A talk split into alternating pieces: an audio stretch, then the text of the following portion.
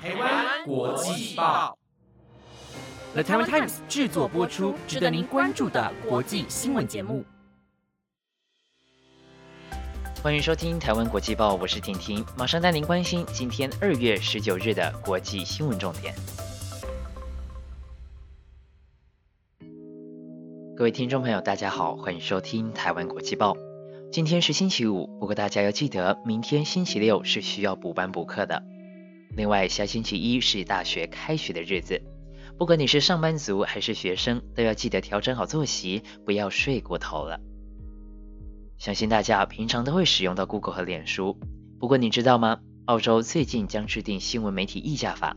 如果脸书、Google 等网络平台在搜寻结果或动态消息上出现了澳洲媒体的新闻内容，就需要向澳洲媒体付费或购买新闻。要求网络平台向新闻媒体付费的趋势，在这一两年来日渐的强烈。二零一九年，欧盟为保护新闻媒体的权利通过的新著作权法当中，就要求 Google 等业者为显示新闻摘要付费，成为网络平台为新闻付费这个浪潮的开端。在澳洲方面，Google 这两天一改之前强硬的态度，宣布与澳洲新闻、澳洲人报、华尔街日报等多家媒体达成协议，未来将共享广告收入，携手开发订阅平台，并投资影音新闻内容，还向西部七号传媒集团和九号娱乐控股公司达成每年三千万澳币（折合台币约六点五亿）的协议。尽管如此，目前能够与 Google 达成协议的新闻媒体为数依然不多。不过，当澳洲的新法规正式上路后，透过法律的强制性，就能在当地全面性的要求网络平台为新闻内容付费，让以往没有筹码的小型媒体也能够在法规的保障下取得收入。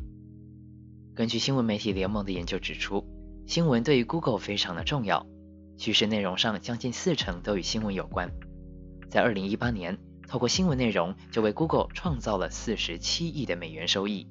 其中有些用户甚至没有点击连接，完全无法为了新闻媒体创造流量，只单单帮助 Google 取得收益。针对这项政策，微软也表示十分的支持，表示如果没有政府挺身而出，新闻媒体很难与这么大的网络平台相抗衡。透过新的法案，能够让双方的地位重新拉回平衡点。微软的总裁布莱德史密斯更是呼吁美国政府响应澳洲，要求科技巨头为使用新闻内容给予报酬。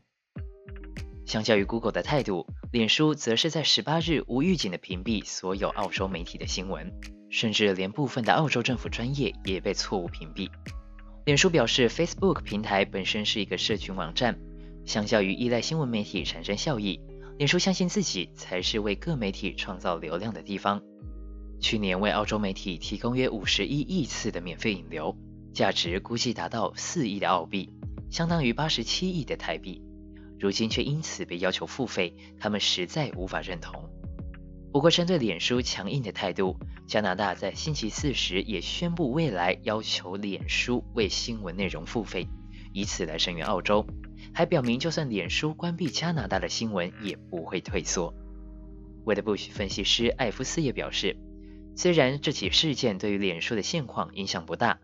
但将在2021年的科技领域掀起更大的涟漪。类似的难关只会逐渐的增加，因为这是一系列事件的开端。今天是澳洲，明天又会有什么呢？在网络发达的时代，许多资讯似乎都是那样的唾手可得。不晓得听众朋友支不支持为新闻付费呢？在评论区留下你的看法吧。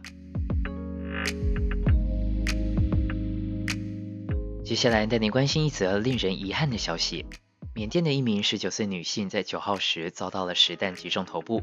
家属在十九号今天证实，他已经在早上十一点零五分不治身亡。九号当天，这名女性示威者为了躲避水炮的攻击，一颗子弹打穿她所戴的安全帽，导致其头部重创，今日不治身亡，成为一号政变以来首例证实身亡的示威者。今天，示威者们大喊着她的名字，称其是英雄。婷婷希望政变能够早一点告一段落，不要再有人因此而流血受伤。甚至失去宝贵的生命了。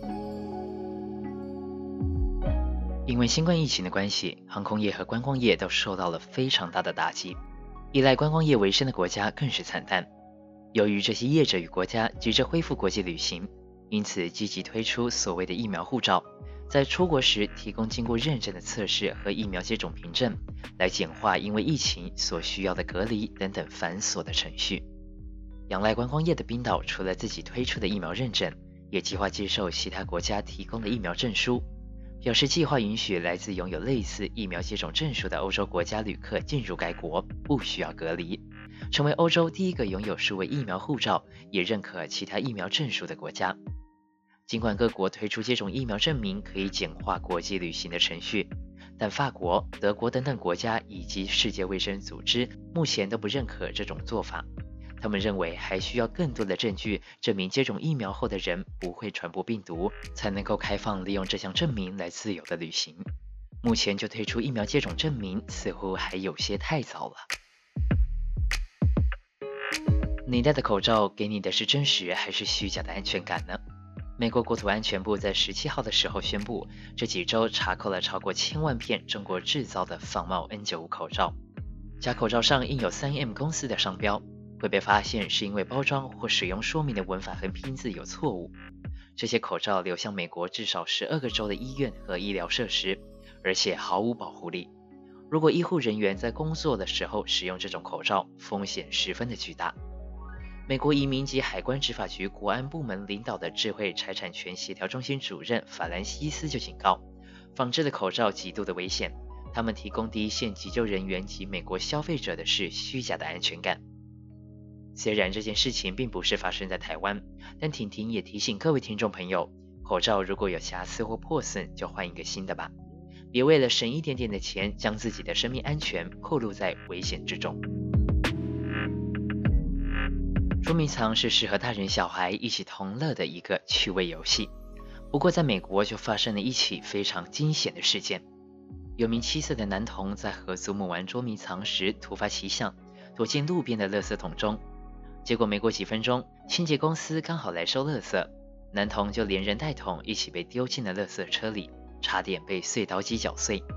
垃圾车司机沃尔多表示，他一如往常遵守工作规范，在收垃圾桶时牢牢盯着监视器画面。这次竟真的看到有东西掉下来，沃尔多立刻按下按钮暂停碎刀机，并且通报911，才让这名七岁的男童免于被搅碎成为肉泥的命运。不管在从事任何的活动，大家一定要注意安全，因为不是每一次都能够像这位男童一样幸运，也不是每一次。都能有这样一位认真工作、遵守工作规范的清洁员。